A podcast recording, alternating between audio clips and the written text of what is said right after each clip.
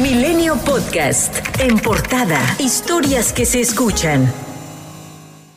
Tras intensas negociaciones, una coalición de senadores demócratas en Estados Unidos divulgó finalmente una iniciativa de ley de 370 páginas de extensión que incluiría por primera vez la autoridad legal para conferir al presidente estadounidense la posibilidad de cerrar la frontera con México si el número de migrantes supera las 5.000 personas al día en un periodo de cinco días. El proyecto de ley que forma parte del paquete de seguridad nacional por unos 118 mil millones de dólares, incluida la ayuda a Ucrania Israel. Enfrenta, sin embargo, un rechazo absoluto por parte de la mayoría republicana de la Cámara de Representantes, por lo que podría estar destinada al fracaso, al menos que sufra enmiendas mayores en la Cámara Baja. El gobernador tejano, Greg Abbott, acompañado de 13 gobernadores republicanos, reveló las estrategias que se llevarán a cabo para proteger sus límites, como respuesta a lo que considera imprudentes políticas de fronteras abiertas del presidente Joe Biden. Abbott declaró a los cárteles mexicanos como terroristas extranjeros en el Estado y aseguró que tomarán medidas inmediatas para identificar a las pandillas que apoyan a esos grupos criminales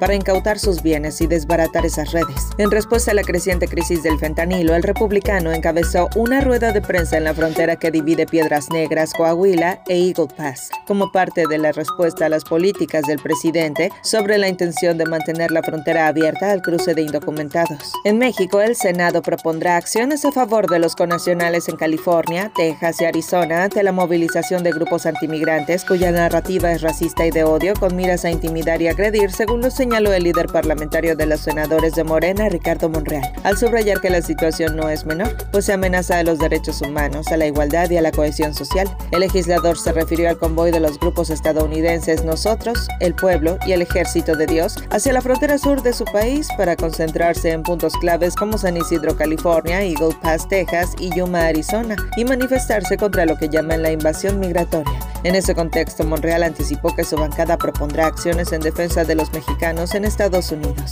Y al respaldar la postura del presidente Andrés Manuel López Obrador en su llamada telefónica con el presidente Biden, Claudia Sheinbaum rechazó que la solución a la crisis migratoria sea construyendo muros, cerrando fronteras o criminalizando a los indocumentados. Mientras tanto, Xochitl Gálvez continuará su gira por ciudades del vecino país, donde se reunirá con funcionarios de la administración de Biden y representantes de las principales agencias de seguridad, platicará del tema de migración con el secretario general de la Organización de los Estados Americanos, Luis Almagro. Y el miércoles se encontrará con Janet Murguía, presidenta de Unidos US, la mayor organización latina de defensa de derechos civiles en Estados Unidos. Un grupo de migrantes originarios de diferentes puntos de Centroamérica señalaron haber sido víctimas de tratos inhumanos con abuso de fuerza pública en su paso por Puebla. Fue durante la tarde de este domingo cuando 325 migrantes principalmente originarios de Honduras, cruzaron por aquel estado con destino a la frontera norte del país. Sin embargo, los migrantes reportaron que en su paso por San Isidro, Monterrosas, un comando de agentes de la Guardia Nacional y del Instituto Nacional de Migración los abordaron para ofrecerles resguardo y acompañamiento hasta su salida de la entidad. No obstante, se presume que los extranjeros fueron guiados hasta una vereda en campo abierto dentro de Palmar de Bravo.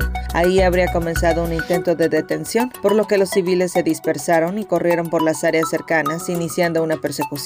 Señalan excesos de violencia y aseguran que hubo detonaciones de arma de fuego para persuadirlos. Del lado mexicano, los cárteles y del lado estadounidense, los grupos de vigilantes ciudadanos. La pesadilla de los migrantes no termina cuando cruzan el muro, a veces empeora.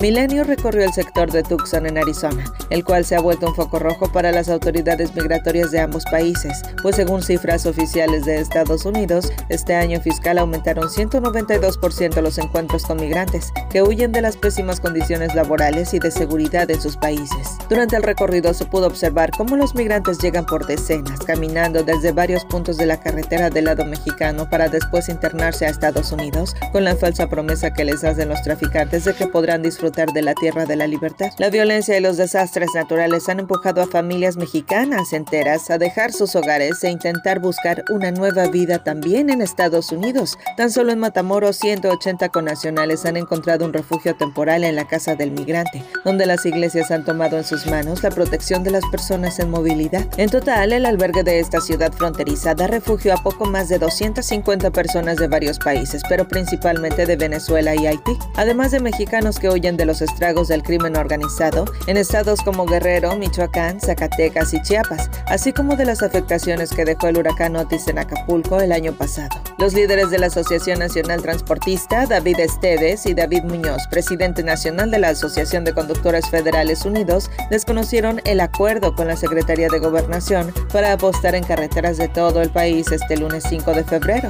Por su parte, la Asociación de Conductores Federales Unidos explicó que sí se realizarán movilizaciones en carreteras por parte de los transportistas. Indicó que estas serían pacíficas. La Constitución Política suma un total de 256 reformas, con 770 modificaciones a diversos artículos desde su promulgación, el 5 de febrero de 1917, hasta hoy.